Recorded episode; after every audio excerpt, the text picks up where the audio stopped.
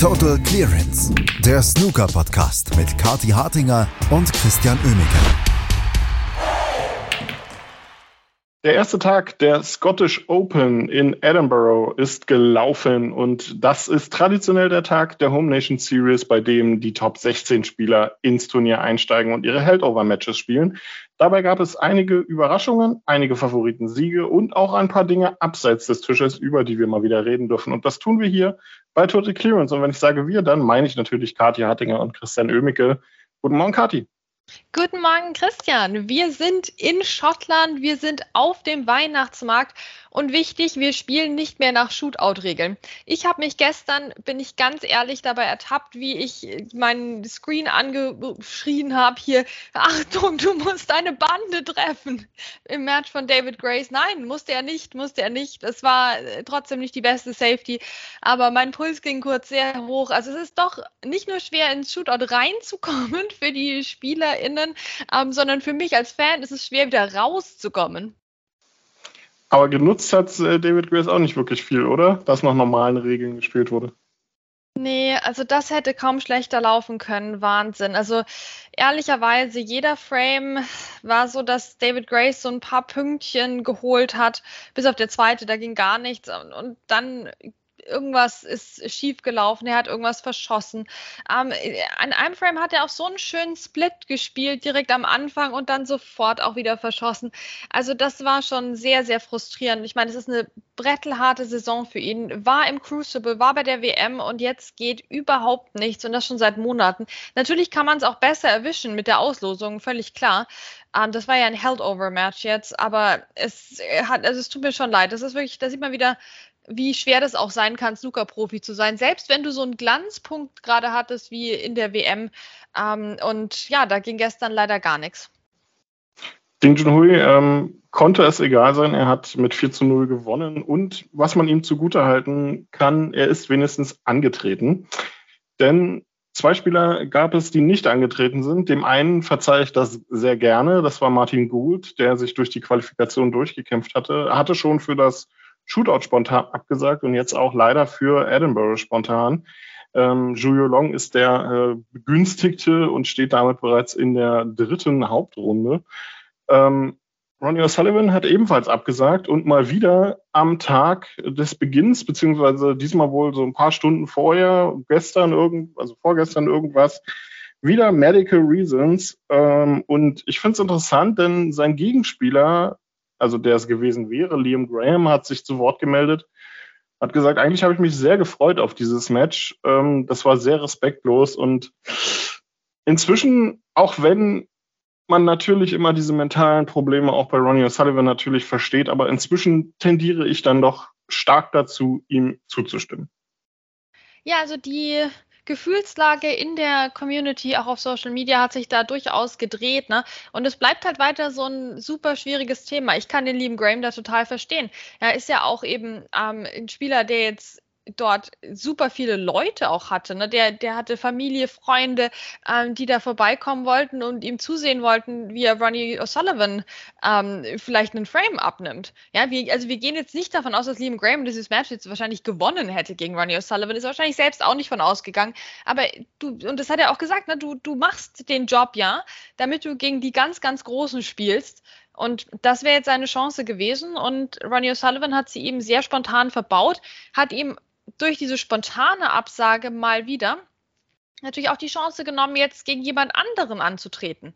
Ja, damit dann die Freunde und die Familie was zu sehen bekommen. Aber ich meine, natürlich kann da der Alfie Davies nicht ähm, innerhalb von ein paar Stündchen nach Schottland hochkommen.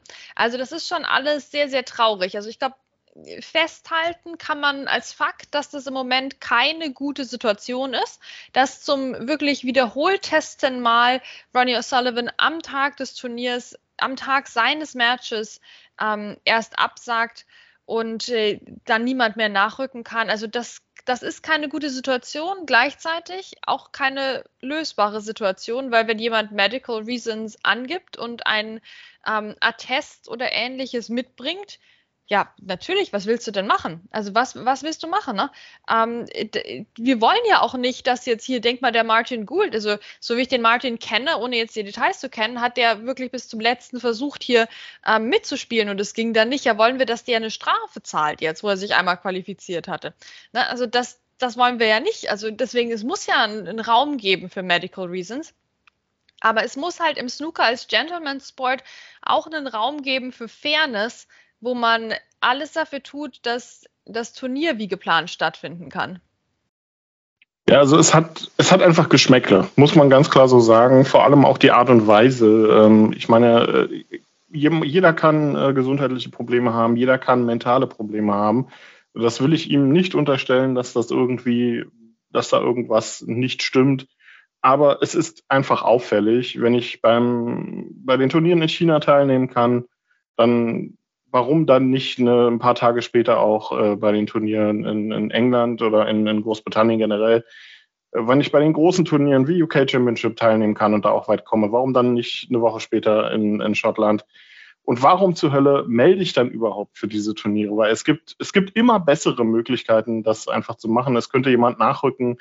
Ähm, ich bräuchte für die Turniere entweder gar nicht melden oder könnte frühzeitig absagen. Ich meine, es war ja ihm wohl schon während des Shootouts oder wann auch immer diese Interviews entstanden sind, die ja dann während des Shootouts laufen, klar, dass er nicht in, ähm, in Schottland spielen wird. Äh, da hat er ja das schon gesagt. Das war ja auch Thema gestern in der Community, dass im Prinzip allen klar war, dass er nicht kommt.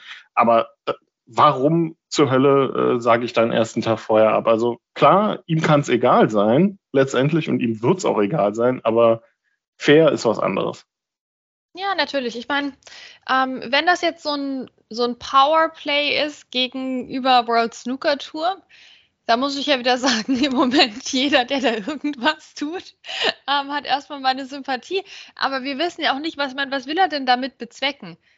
Will er jetzt einfach demonstrieren, dass er alles machen kann? Aber das, ja, das wussten wir vorher auch schon. Na, da muss jetzt nicht der Liam Graham drüber leiden, drunter leiden in, in seinem großen Auftritt gegen, gegen den großen Ronnie. Ja, also es ist einfach nicht, nicht schön. Es schadet ihm vom Ruf her, habe ich das Gefühl jetzt auch schon ein bisschen, weil jetzt langsam fällt das doch auf, ähm, dass der immer auf allen Plakaten drauf ist und so weiter, aber dann nicht kommt. Ich meine, es gibt wirklich, er muss das nicht machen, weder fürs Preisgeld ähm, noch für irgendwas anderes, dass er da jetzt so vorsichtshalber mal meldet und dann sich spontan dagegen entscheidet. Ja, also es ist einfach, ähm, es tut dem Sport nicht gut in der Zeit, in der der Sport eigentlich bessere Schlagzeilen bräuchte. Also schade, wie das gelaufen ist. Wir wissen natürlich aber auch wieder nicht die Details. Es gibt auch die Theorie, dass Ronnie O'Sullivan schon viel früher abgesagt hätte, ähm, aber dass jetzt erst publik gemacht wurde, damit noch Tickets verkauft werden. Also ich, ich finde es schade, dass wir uns überhaupt über solche Sachen unterhalten. Ne? Dass, also, dass all das schon wieder Thema ist, ähm, wo eigentlich am Tisch auch so viel passiert oder passieren könnte. Genau das ist es nämlich auch. Da wäre ich jetzt auch als nächstes drauf eingegangen, denn äh, eigentlich will man doch nur über die Matches sprechen, die gestern gelaufen sind und nicht über Spieler, die dann gar nicht vor Ort sind.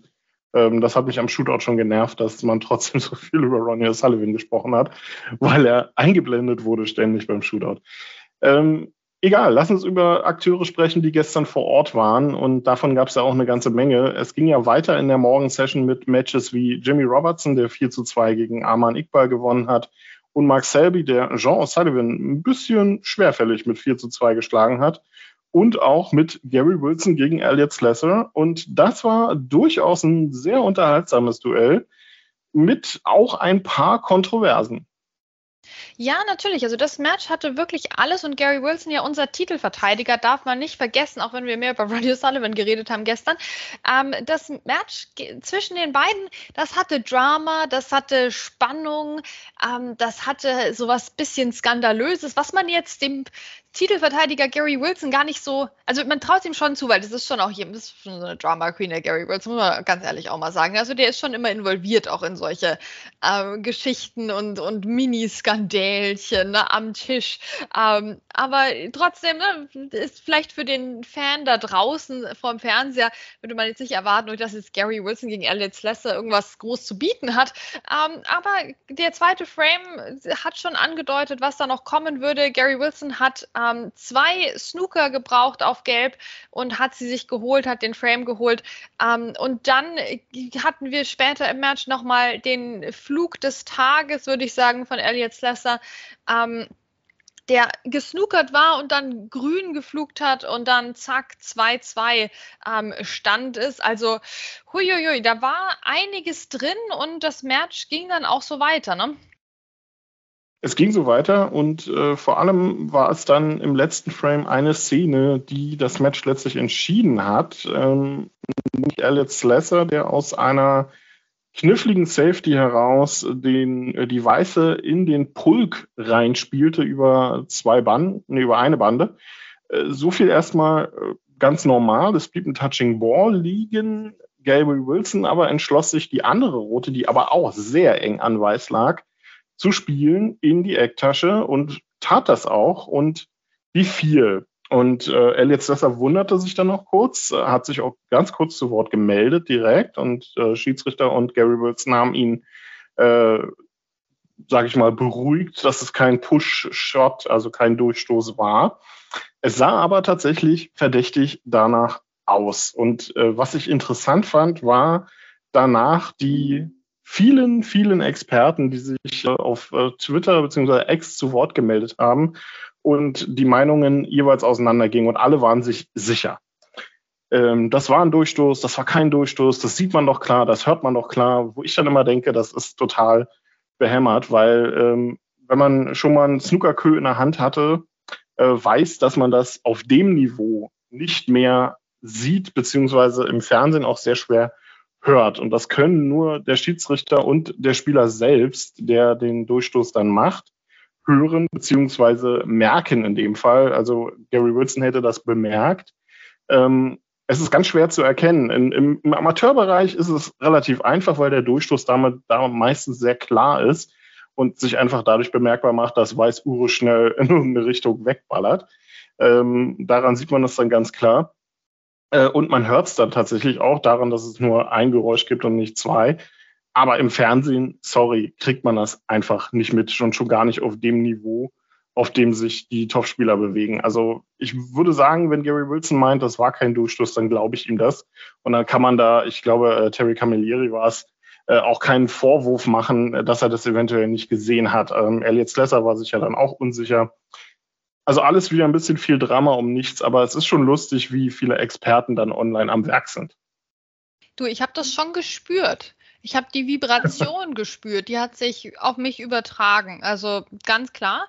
Ähm, und so hatten wir jetzt Gary Wilson, der die 90 gespielt hat im Entscheidungsframe und mit 4 zu 3 gewonnen hat, obwohl Elliot Sessa im Frame davor na, diesen Entscheidungsframe erstmal mit einer 104 ähm, herbeigezwungen hat. Also war schon ein beachtliches Match und der Titelverteidiger ist weitergekommen. Gute Nachrichten für Gary Wilson.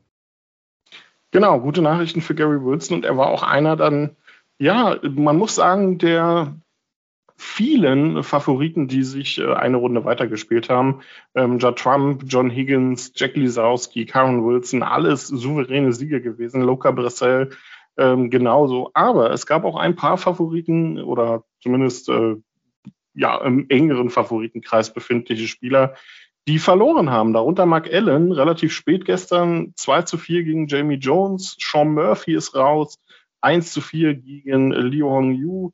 Robert Milkins 0 zu 4 gegen Mark Davis. Mark Williams 3-4 gegen Sam Craigie, obwohl er 3-0 geführt hat.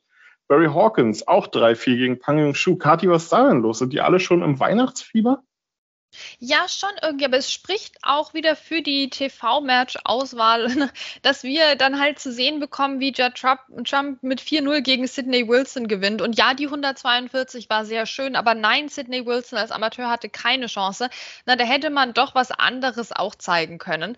Ähm, da sind wir wieder bei dem typischen, ne, wir sehen halt so dieses Judd Trump Erstrunden-Match, was wir da hatten, ähnlich auch das äh, John Higgins Erstrunden-Match gegen Oliver Brown, aber ansonsten war da richtig Musik drin. Mark Allen meinte, er hätte hätte halt seine Chancen nicht genutzt. Aber gut, ich meine, der Mann hat auch gerade, ich meine, wenn du, bist du von dem Shootout-Adrenalinspiegel aus dem Finale wieder runter bist, da kann ich schon auch verstehen, dass das ein bisschen länger dauert. Und Jamie Jones ist jemand, der kann sowas auch ausnutzen. Ich meine, Jamie Jones hat eine 141 gespielt. Ne? Nur weil jetzt hier der Judd Trump eine 142 gespielt hat, dürfen wir das nicht vergessen. Ähm, hat dann nochmal das Match auch beendet, wie Christian, ja, mit einem Century Break, mit einer 103. Also das war schon auch eine Glanzvorstellung von Jamie Jones. Ähm, da kann man auch den Mark Allen eben mal schlagen. Aber ansonsten, ja, ich frage mich auch, was da los war. Ähm, bei Sean Murphy insbesondere. Also, pff, äh, meine Güte, der hat doch gerade noch einen Maximum Break gespielt beim Shootout. Jetzt hier eine 62 und sonst nämlich gar nichts. Und da lag er schon 0-3 hinten. Also extrem seltsamer Auftritt von ihm. Für ihn wäre doch auch ein Titel jetzt mal gut gewesen. Und ich hatte den eigentlich voll auf dem Zettel. Gut, dass wir keine richtige Vorschau gemacht haben, Christian. Weil ich hätte sonst gesagt, der Sean Murphy hat jetzt bestimmt so eine Initialzündung und holt sich jetzt den nächsten Titel. Ja, schau mal an, hier raus in der Quali. Also ganz, ganz furchtbarer Auftritt. Ganz schöner Auftritt von Luca Brissell gegen Julian Boyko. Da hat der Luca Brissell echt mal wieder weltmeisterlich gespielt. Die ganz hohen Breaks kamen jetzt noch nicht, aber es hat trotzdem richtig Spaß gemacht. Ähm, aber ja, ich meine, weiß auch nicht, was da hier Mark Williams veranstaltet hat. Sam Craigie wenn er mal einen guten Tag hat, dann ist es schon richtig gut. Aber mein Lieblingsergebnis gestern, Daniel Wells, 4 zu 3 gewonnen gegen Hossein Wafai. Der Daniel Wells, es läuft endlich wieder bei ihm. Ja, voll gut. Ähm, der wird auch äh, sehr froh sein, dass er das Match gewonnen hat. Und auch, auch Hossein Wafai, ja, wie du richtig sagst, einer der durchaus prominenteren Namen, die gestern rausgegangen sind. Und heute geht es ja dann auch gleich weiter um 11 Uhr geht's los, ähm, gibt quasi so eine chinesische Session mit Ding Junhui, Liu Haotian, Xiao Yupeng und Liu Hongyu. Xiao Yupeng, der hoffentlich seine Finalniederlage von äh, letzten Samstag verkraftet hat. Und heute Nachmittag, Kati, 14 Uhr, steht alles in deutschsprachigen oder man könnte eigentlich fast sagen kontinentaleuropäischem Banner.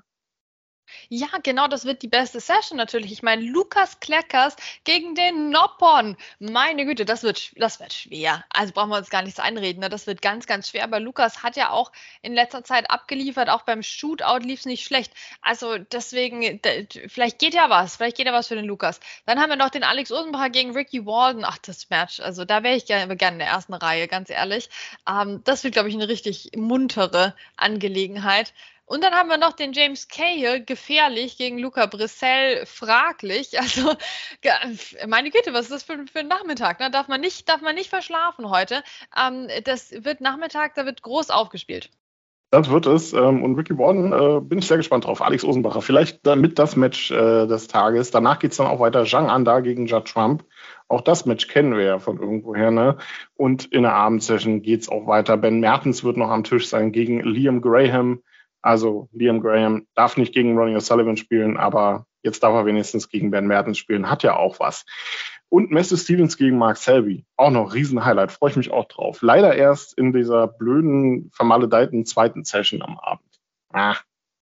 Ja, da kannst du nichts machen, ne? Die zweite Session. Aber da komme ich gerade vom Weihnachtsmarkt zurück. Da freue ich mich eigentlich drauf. Ist ideal terminiert für mich. Perfekt. Wir werden es äh, gucken und wir werden es natürlich auch hier weiter beobachten bei Total Clearance. Wir melden uns eventuell nicht morgen, aber spätestens übermorgen wieder mit der Zusammenfassung der nächsten Runden und Matches bei den Scottish Open, dem letzten vergebenen Titel im Kalenderjahr 2023 auf der Main Tour. Das war's von uns. Katja und Chris sagen Tschüss. Bis zum nächsten Mal. Total Clearance, der Snooker-Podcast mit Kati Hartinger und Christian Oemeke.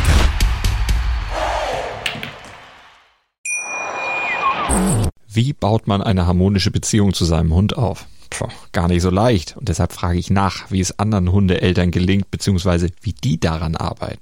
Bei Iswas Dog reden wir dann drüber. Alle 14 Tage neu mit mir, Malte Asmus und unserer Expertin für eine harmonische Mensch-Hund-Beziehung, Melanie Lippisch.